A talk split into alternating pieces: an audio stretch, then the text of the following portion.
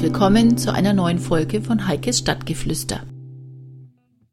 Ja, hallo zusammen. Heute bin ich mit Heikes Stadtgeflüster bei einer ganz spannenden Frau zu Gast. Und zwar ist es eine Frau des, ja, eine, eine Wortakrobatin, würde ich jetzt sagen. Äh, so genau weiß ich zwar immer noch nicht, was sich dahinter versteckt, aber das erklärt uns die Ricarda jetzt mal selber. Hallo Ricarda.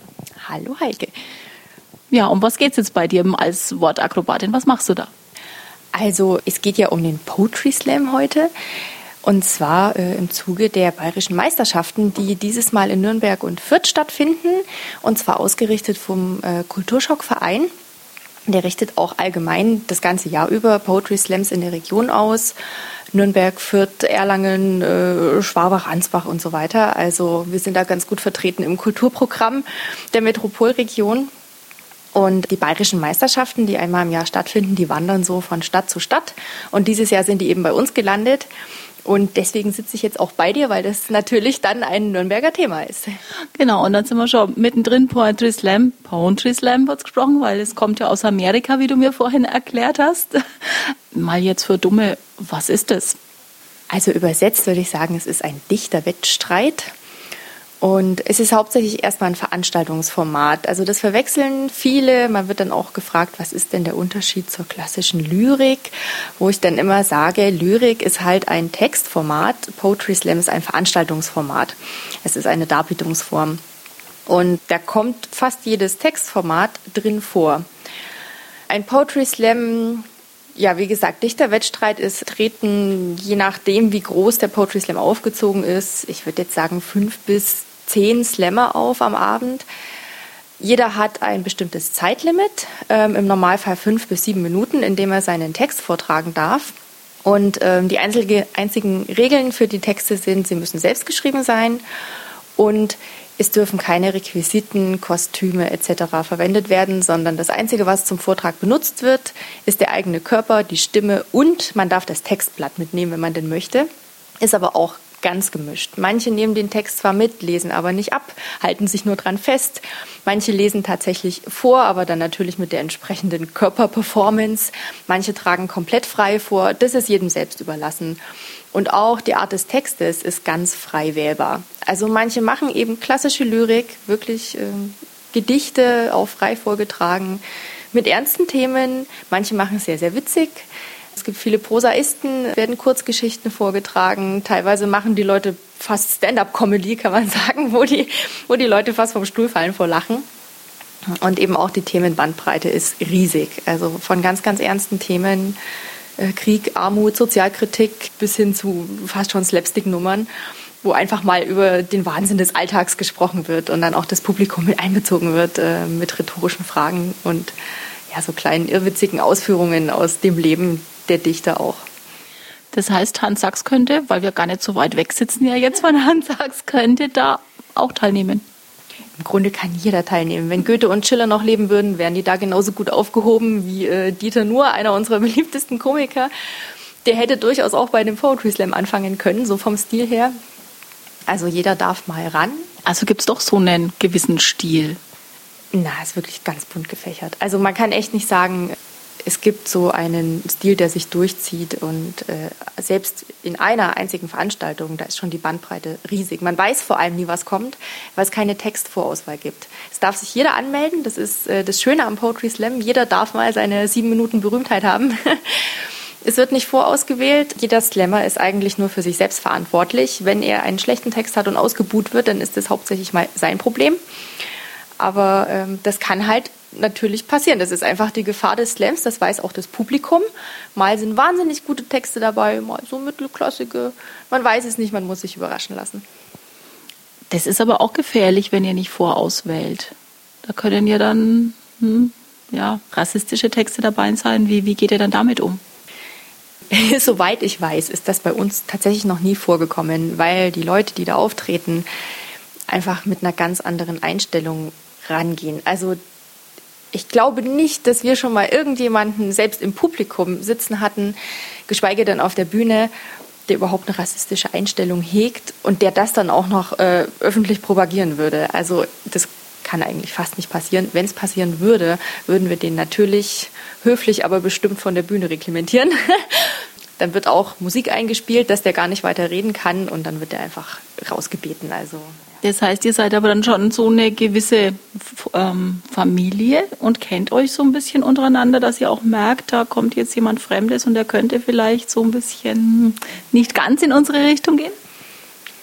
Ähm, bei den Neuen weiß man natürlich nie, was kommt. Da muss man sich einfach darauf verlassen, dass die dieselbe Gesinnung haben wie wir und einfach äh, mit freundlichen Texten auf die Bühne gehen. Bei allen anderen kennen die Slam Master und die Moderatoren die Leute natürlich. Also man kennt sich allgemein untereinander. Je länger man in der Szene drin ist, desto mehr Namen hat man im Kopf und weiß sofort, ach, der macht wieder was Witziges oder der ist eher eben der sehr ernste Lyriker. Dann weiß man ungefähr, was man zu erwarten hat. Wobei auch die einen ganz oft überraschen, wenn die zwischendrin mal ähm, ihren Stil ändern, einfach um mal was Neues zu machen, weiß man auch nicht, was kommt. Das sind aber in der Regel keine Hauptamtlichen, ja, Poeten, Lyriker, wie auch immer, Schreiber. Gemischt, gemischt. Also es gibt viele, die machen es wirklich nur als Hobby nebenbei. Zum Teil Studenten, die dann eben in ihren Ferienzeiten einmal quer durch Deutschland reisen und richtige Slam-Touren machen, um erstmal reinzukommen. Wir haben aber auch ganz viele dabei, die schon Bücher rausgebracht haben, zum Teil schon mehrere. Dann haben wir auch oft Featured Artists dabei, die schon eigene Kabarettprogramme zum Beispiel haben und dann ihre eigene, ihre eigene Show auf die Bühne bringen. Also es ist wirklich sehr gemischt. Unser Moderator, der Michel Jakob zum Beispiel, der hat inzwischen auch schon etliche Bücher draußen. Die gehen dann auch schon in die vielfache Auflage, genau. Und ähm, das ist, der ist damit auch sehr erfolgreich. Äh, zum Teil machen die Leute nebenher noch Workshops, Schreibworkshops oder direkt Slam-Workshops, sowohl für Jugendliche als auch an den Unis, für Lehrerinnen zum Beispiel. Ja, ganz gemischt. Jetzt hatte ich immer gedacht, es ist eher sowas für ein jüngeres Publikum oder für eine jüngere Zielgruppe. Aber wenn ich dir so zuhöre, dann ja, ist es doch altersunabhängig eigentlich. Also wenn ich mich so im Publikum vom Nürnberger Wortgefecht umgucke, wo ich dann meistens zugange bin, sind schon viele junge Leute dabei. Aber, das muss man auch sagen, es geht wirklich bis ins hohe Alter, dass da Menschen im Publikum sitzen und lauthals mitlachen und feiern und fast schon Tränchen in den Augen haben. Also die sind da auch richtig mit dabei und Feuer und Flamme. Und das sind nicht wenige. Also ich würde sagen, im Verhältnis schon mehr junge Leute, aber keinesfalls nur. Also auch wieder sehr gemischt. Man sieht der Poetry Slam, das ist ein bunter Haufen und zwar sowohl vor der Bühne als auch auf der Bühne. Nur organisierst du diesen Event hier in, ja, in der Metropolregion. Es ist ja nicht nur in Nürnberg. Was ist da deine Funktion? Also ich muss ja dazu sagen, eigentlich bin ich äh, im Vorstand des Kulturschocks-Vereins äh, nur die Schriftführerin. das war mal so die ursprüngliche Aufgabe, das heißt die Protokollantin bei den Treffen des Vorstands. Da ich aber hauptberuflich in der Öffentlichkeitsarbeit tätig bin, bin ich jetzt da halt ein bisschen reingerutscht, dass ich die Pressearbeit mitmache, dass ich halt meine Meldung rausschicke. Ähm, ich betreue mit die Facebook-Seiten vom Verein und äh, vom Bayern Slam. Ich lese sämtliche Sachen Korrektur, die so rausgehen. Da bin ich also auch dafür zuständig. Also alles, was so Textarbeit ist, da hänge ich irgendwie mit drin. Aber du bist Vorstandsmitglied, muss man schon sagen. ich bin Vorstandsmitglied, genau. Jetzt ist es ein Wettbewerb, also es ist eine spezielle Eventform, habe ich jetzt gelernt, und es ist ein Wettbewerb. Ja, wie stelle ich mir das jetzt vor, wenn es so bunt gefächert ist und jeder kann, wie er möchte? Und wie misst man dann das? Wer ist der Beste oder wer ist der Sieger zuletzt? Oder gibt es am Ende gar keinen Sieger? Ist jeder Sieger? Wie ist das? Muss man sich das da vorstellen? Also generell gilt erstmal immer Respect the Poets. Das ist ja die Leitformel für Poetry Slam. Da muss das Publikum sich dran halten, denn jeder, der sich erstmal traut, sich auf die Bühne zu stellen und ja eigentlich einen Teil von sich selbst preiszugeben und dazu performen vor 300 bis aufwärts Leute, ja, also das ist ja Open End, wie groß die Hallen dann halt sind. Also der hat schon mal Respekt verdient, einfach weil er sich das traut. Und insofern ist er schon ein Sieger, wenn er seinen Text äh, einigermaßen fehlerfrei bis zum Ende durchbringt und die Leute mal zum Schmunzeln oder zum Nachdenken bringt. Das reicht dann eigentlich schon. Aber natürlich gibt es auch, wie bei jedem wirklichen Wettbewerb, einen Sieger. Der wird wie folgt ermittelt, ähm, zumindest bei uns hier. Es gibt Publikums-Jurymitglieder, es sind bei uns fünf Leute, die kriegen Wertetafeln von 1 bis 10. Und nach jedem Text, beziehungsweise am Anfang nach den ersten zwei Texten, dass man erstmal reinkommt und einen Vergleichswert hat, werden dann die Wertungstafeln hochgehalten auf drei und der Moderator schaut dann, welche Punktzahl dabei rauskommt. Es wird immer die höchste und die niedrigste Punktzahl gestrichen, sodass also drei Wertungen rauskommen. Man kann maximal 30 Punkte erreichen. Ja, und die drei Besten kommen dann ins Finale, müssen noch einen Text vortragen und das wird dann mit Applaus ausgewertet. Also am Ende, wenn dann alle drei durch sind, dann darf das Publikum mal kräftig applaudieren, stampfen, mit den Stühlen wackeln, schreien, pfeifen. Und der, der den längsten, lautesten, tollsten Applaus kriegt, das ist dann der Sieger. Wie wird er dann gekürt? Was bekommt er dann? Also bei uns bekommt er im Grunde eine leere Flasche Wodka als Preis. Er bekommt sie natürlich voll, aber die Tradition ist, dass äh, natürlich dann mit allen Anwesenden geteilt wird, gern auch mit dem Publikum, wenn einer Lust hat. Und wenn die dann leer ist, dann darf er sie als Trophäe mit nach Hause nehmen und sich in den Schrank stellen. Und dann geht es weiter. Wenn er jetzt in Bayern Sieger ist, geht er dann automatisch in die Deutschland-Competition? Also bei uns ist es so, zum Beispiel beim Wortgefecht in Nürnberg gibt es dann einen Highlander Slam. Das heißt, das ist der letzte Slam der Saison im Mai. Und da treten alle Monatssieger nochmal auf. Also aus jedem Monat kommt dann der, der gewonnen hat. Kommt immer drauf an, wenn einer mehrmals gewonnen hat, dann wird es eben der Zweitplatzierte zum Beispiel. Und die treten nochmal gegeneinander an. Und davon der Gewinner, der kriegt dann einen Startplatz bei den deutschen Meisterschaften. Das ist schon mal gut. Und beim Bayern Slam ist das ebenso, dass da der Sieger also zu den deutschen Meisterschaften geschickt wird.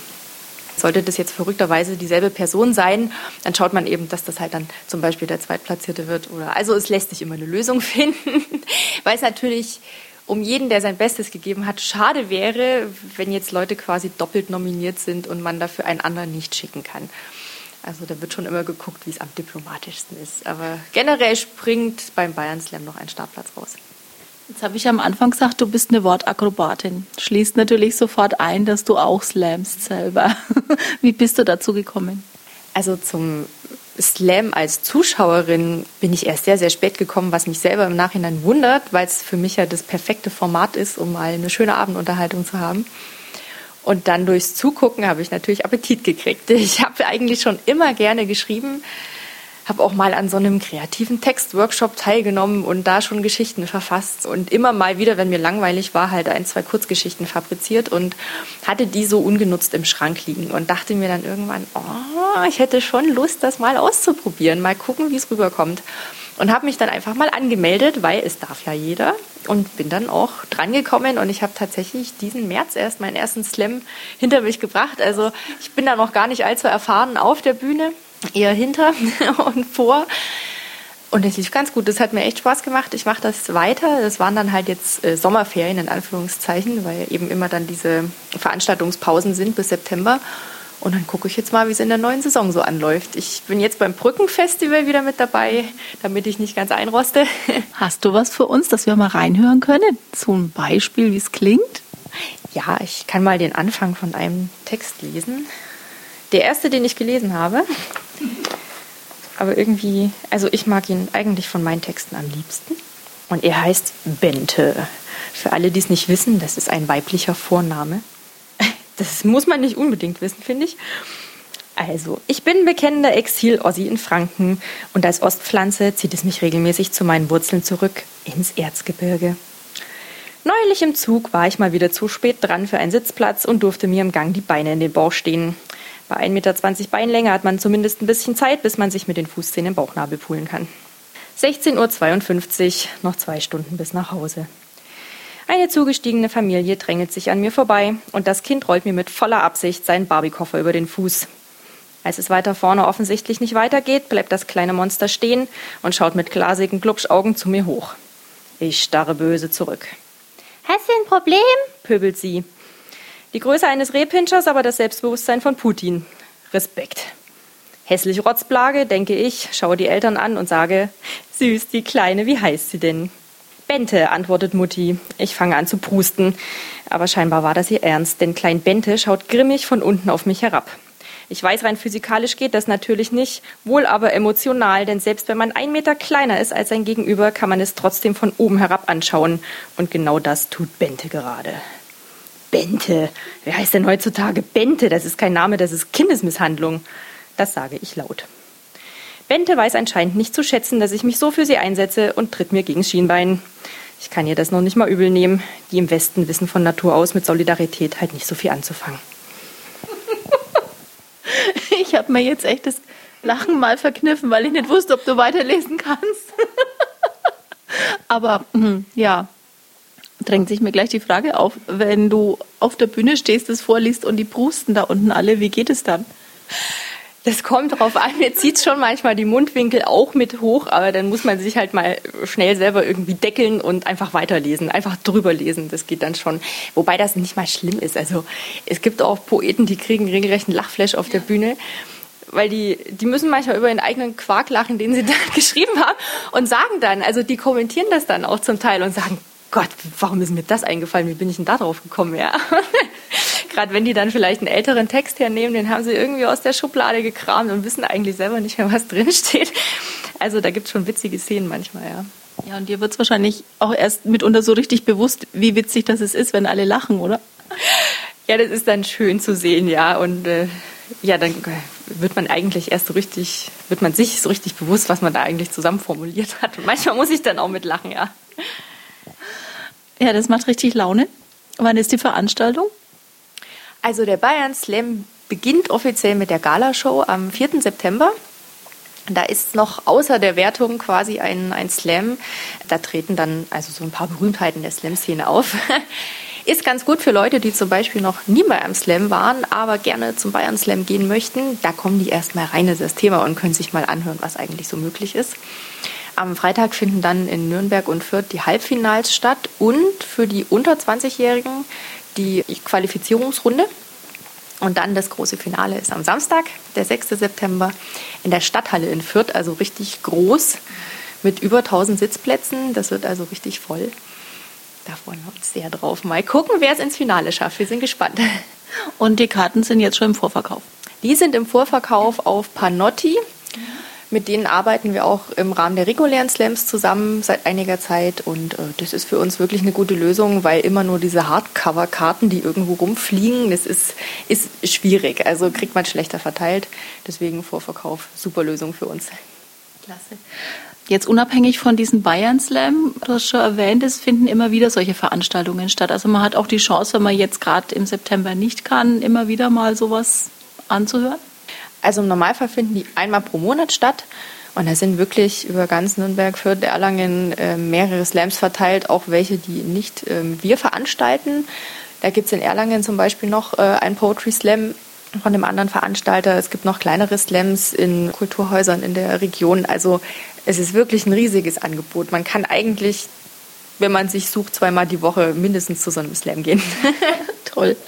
Seit wann gibt es denn eigentlich den Slam schon? Ist es was Neues? Ist es was Altes, was wir oder was ich vielleicht nur noch nicht gehört habe? Und so deutsch ist es, glaube ich, auch nicht gerade. Nein, der Trend kam aus den USA rüber geschwappt. Und es gibt schon relativ lange. Der ist 1986 entstanden. Und zwar war das wie folgt. Ich habe mir da mal Notizen gemacht. das weiß man ja jetzt auch nicht so aus der Hüfte geschossen. Ich kenne ja immer nur die deutsche Slam-Szene, aber das ging los in Chicago und zwar in einem Club namens The Green Mill. Damals war das so, da gab es schon so Literaturveranstaltungen, wo gelesen wurde, wo Texte vorgetragen wurden. Nur war das dann noch so ganz steif. Da saß der Poet am Tisch mit Deckchen und mit äh, Wasserglas und hat dann also da vorgelesen und das Publikum saß da und hat sich da so beriesen lassen und ist zum Teil ein bisschen eingenickt. Und äh, irgendwann hat sich dann ein Herr, der das immer veranstaltet hat, gedacht. Und zwar heißt er, genau, der Vater des Poetry Slams, Mark Kelly Smith, hieß der gute Mann. Der hat sich irgendwann gedacht, Gott, das ist so gar nicht lebendig, ja, das ist ja einschläfernd. Da muss man ein bisschen Leben rein, da muss, das muss mal mitreißend sein, spannend, aufregend. Das Publikum muss auch mal wieder richtig dabei sein. Und hat dann den Poeten erstmal Tisch und Stuhl weggenommen. Das Wasserglas hat er wahrscheinlich stehen gelassen. Und dadurch haben die sich auch automatisch angefangen zu bewegen auf der Bühne und haben auch angefangen mit ihrem Körper und nicht nur mit dem Mund vorzutragen. Deswegen gab es schon mal was zu gucken. Und dann hat er sich noch gedacht, damit das Publikum auch was zu tun hat, machen wir einen Wettstreit draus und zwar mit Publikumsjury. Und so ist das dann entstanden. Der hat das Ganze also auch Poetry Slam getauft, dadurch der Name. Und das äh, hat sich dann erstmal durch die USA gearbeitet. Da gab es dann irgendwann kurz danach in New York den ersten Slam und dann ging das nur so durch die Städte und irgendwann kam es dann zu uns. Und ich habe gelesen, dass die deutschsprachige Slam-Szene neben der englischsprachigen die zweitgrößte auf der Welt ist. Das heißt, bei uns hat das also wirklich richtig Fuß gefasst. Es ist nicht nur so ein Trend, sondern das gibt es schon lange. Und die Meisterschaften, die deutschsprachigen, gibt es auch schon seit 97. Also das jährt sich jetzt auch schon vielfach.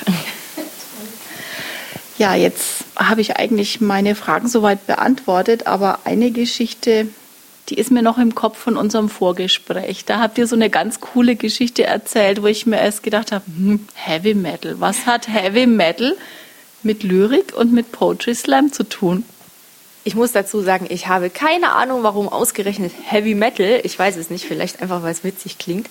Aber Heavy Metal wird vom Publikum gerufen, wenn ein Poet sich auf der Bühne verhaspelt oder den Text vergisst. Auf jeden Fall, wenn er irgendwie ins Stocken gerät. Und um den aufzumuntern, brüllt dann das Publikum ihm Heavy Metal entgegen, weil dann ist auch eine kurze Lachpause, dann hat der Zeit, sich zu sammeln und es ist eine kurze Interaktion mit dem Publikum, was ihn stärken soll. So nach Motto, ist egal, pfeif drauf, war jetzt nicht so schlimm, mach einfach weiter. Und dann geht es auch meistens flüssig weiter, dann hat er sich wieder eingekriegt. Ja, ich denke aber eine wichtige Info für jemand, der neu dazukommt. Ja. Zum einen, dass er weiß, was er zu tun hat. Und ja, es ist ja doch immer so diese peinliche Situation, was ist, wenn einer hängt, so die armen Schulkinder, die immer Gedichte aussagen müssen. Das finde ich irgendwie eine ganz, ganz tolle Aktion. Ich habe es zwar noch nicht miterlebt, aber kann ich mir gut vorstellen. Also das kriegt auch der Moderator entgegengebracht. Der trägt zum Teil auch, also gerade unser Michel, der trägt zum Teil dann auch selber mal einen Text vor. Und auch der verhaspelt sich noch, auch wenn der zig Jahre Bühnenerfahrung hat. Und dann muss er selber lachen und dann fangen schon die ersten Heavy Metal an zu rufen. Also das ist dann immer ganz witzig, es lockert einfach auf. Und wenn man es einmal weiß, ist gut. Ich glaube, wenn es einem niemand sagt, weil die Leute einfach davon ausgehen, ach, die kennen sich aus mit Slam, kriegt man wahrscheinlich einen gehörigen Schreck, wenn auf einmal 300 Leute Heavy Metal auf die Bühne brüllen. Aber gut, danach weiß man es dann. Ne? Und der krönende Abschluss ist dann noch die Big Party. Ja, wir haben natürlich eine Aftershow-Party. Äh, das findet statt in der Monobar, genau. Ja, und das ist dann einfach auch noch ein nettes Beisammensein für die Slammer. Wir sind ja, wie du schon gesagt hast, eine Familie. Alle freuen sich immer, wenn die sich mal wieder treffen, oft nach Monaten. Man sieht sich ja nicht so regelmäßig, weil die Leute ja quer durch Deutschland touren. Und dann ist es schön, mal wieder ein bisschen Zeit auch nach den Shows, nach dem offiziellen Teil zusammen zu haben und einfach ein bisschen abzufeiern und auch die Anspannung, sich runter zu tanzen, weil das ist ja schon aufregend. Es geht schließlich um einen Startplatz für die deutschen Meisterschaften. Das ist schon wirklich was wert und naja, dann kann man sich die Aufregung ein bisschen runterschütteln. Wirst du dann in dem Fall auch dabei sein? Beim Feiern natürlich. Nein, ich meinte bei den bayerischen Meisterschaften aktiv teilnehmen. Jetzt nicht nur Backstage? Nee, nur Backstage. Da bin ich ja viel zu kurz dabei. Und äh, sämtliche Slams in Bayern mussten halt einen Starter nominieren. Mhm. Und das sind dann natürlich Leute, die sich auch schon einfach einen Namen gemacht haben, die schon mal gewonnen haben oder die einfach halt regelmäßig auftreten und die die Leute kennen. Also ich so als Jungspund in der Poetry Slam Szene bin da natürlich noch nicht reingekommen. Viel Erfolg für die Veranstaltung. Vielen Dank. Ich habe viel gelernt. Gerne doch. Das war's wieder von Heikes Stadtgeflüster. Ich hoffe, es hat euch Spaß gemacht und ich würde mich freuen, wenn ihr beim nächsten Mal wieder dabei seid. Tschüss.